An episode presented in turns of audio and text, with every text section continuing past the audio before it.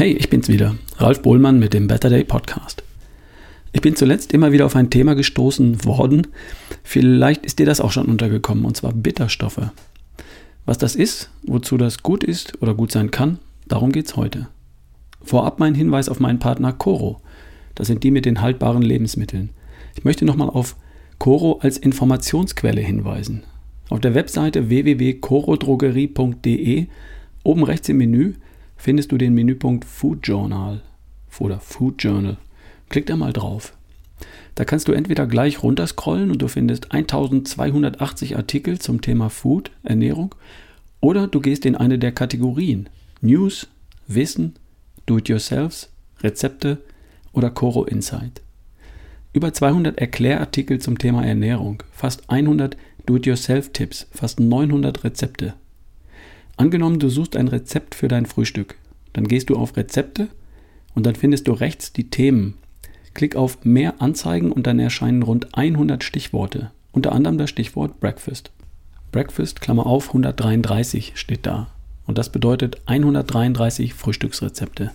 Anklicken und los. Einfach scrollen. Wunderbar aufgemacht mit Foto, Titel und Rezept. Echt genial. Schnelle Proteinbrötchen sehe ich hier gerade. Vielleicht mal fürs Wochenende. Warum nicht? Im Bereich Wissen werden viele Lebensmittel erklärt. Von Wissenswertes über die Tonkabohne bis Ingwer in der Erkältungszeit. Wirklich hochinteressant. Schau's dir an. www.corodrogerie.de und Rabattcode RALF nicht vergessen. R-A-L-F. Hast du den Begriff Bitterstoffe schon mal gehört? Bitter kennst du. Das ist eine der Geschmacksrichtungen, die wir auf der Zunge über Rezeptoren erkennen können süß, sauer, salzig und eben bitter. Inzwischen kennen wir übrigens noch mindestens eine weitere Geschmacksrichtung, Umami. Das beschreibt einen würzigen, fleischigen Geschmack. Aber das ist was für eine andere Podcast-Folge. Heute bleiben wir bei bitter. Bitterstoffe sind Stoffe, die Pflanzen zur Abwehr von Fressfeinden entwickelt haben. Pflanzen signalisieren mit Bitterstoffen: Achtung, ich bin giftig, friss mich nicht, zumindest nicht ganz. Viele Toxine und giftige Pflanzen haben einen hohen Bitterwert. Sie schmecken also sehr bitter. Es gibt aber keinen generellen Zusammenhang zwischen der Bitterkeit und der Giftigkeit. Wir haben, so wie andere Tiere auch, den Geschmackssinn für bitter entwickelt, weil uns das vor dem versehentlichen Verzehr von giftigen Dingen schützt. Nun macht immer die Dosis das Gift. Viele pflanzliche Bitterstoffe haben wichtige ernährungsphysiologische Aufgaben und im Bedarfsfall auch medizinische Effekte. Tiere nutzen das. Schafe fressen die bittere Schafgabe, wenn sie krank sind. Wenn sie gesund sind, lassen sie die links lieben. Schimpansen nehmen ein bitteres Mahagonigewächs zu sich, wenn sie unter Malaria leiden. Das Ganze ist sehr komplex. Den Unterschied zwischen giftigen und günstigen bitteren Substanzen herauszufinden, scheint wirklich kompliziert zu sein. Das erkennt man schon an den Rezeptoren, die wir dazu haben. Zum Erkennen von Süß und Umami haben wir insgesamt drei Rezeptoren. Für bitter dagegen sind bis jetzt ins insgesamt 25 unterschiedliche Rezeptoren bekannt. Wenn wir etwas Bitteres schmecken, dann läuft eine ganze Kaskade von Prozessen in unserem Körper ab. Das Gehirn bekommt die Information bitter und aktiviert die Verdauungskaskade, wodurch die Bildung von Speichel, Magensaft, Gallenflüssigkeit und Bauchspeicheldrüsensekret initiiert wird. Was da genau passiert, ist individuell etwas unterschiedlich. Kinder reagieren anders als Erwachsene. Mit zunehmendem Alter beobachtet man ein gesteigertes Bedürfnis nach Bitterstoffen. Man vermutet, dass der Körper erst lernen muss, wie hilfreich die Wirkung von Bitterstoffen bzw. bitterschmeckenden Lebensmitteln ist. Aber wozu sind Bitterstoffe nun gut? Man weiß heute Folgendes.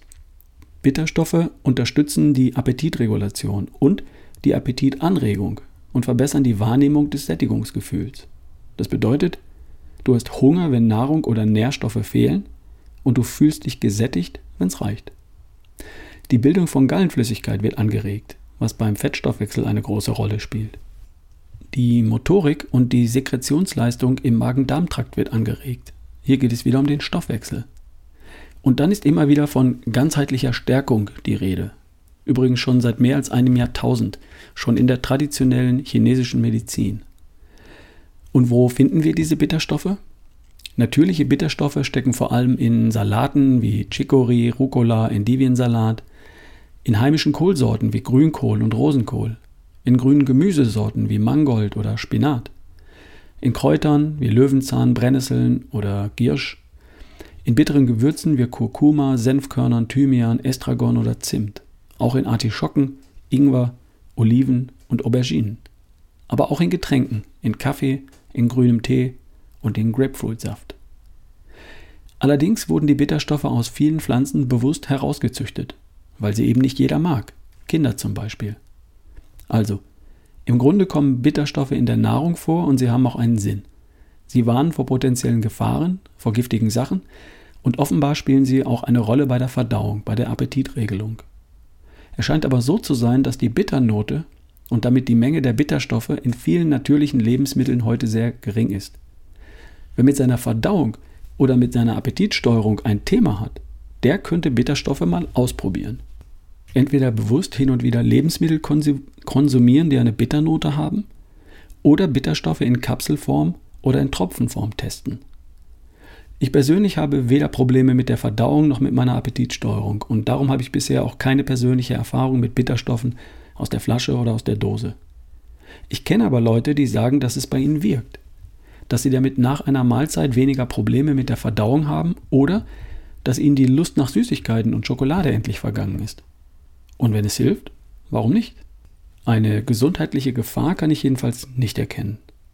Ich lese aber auch, dass manche mit dem Geschmack nicht klarkommen. Dann bringt es natürlich auch nichts. Also, jetzt hast du zumindest eine erste Idee, was es mit Bitterstoffen auf sich hat.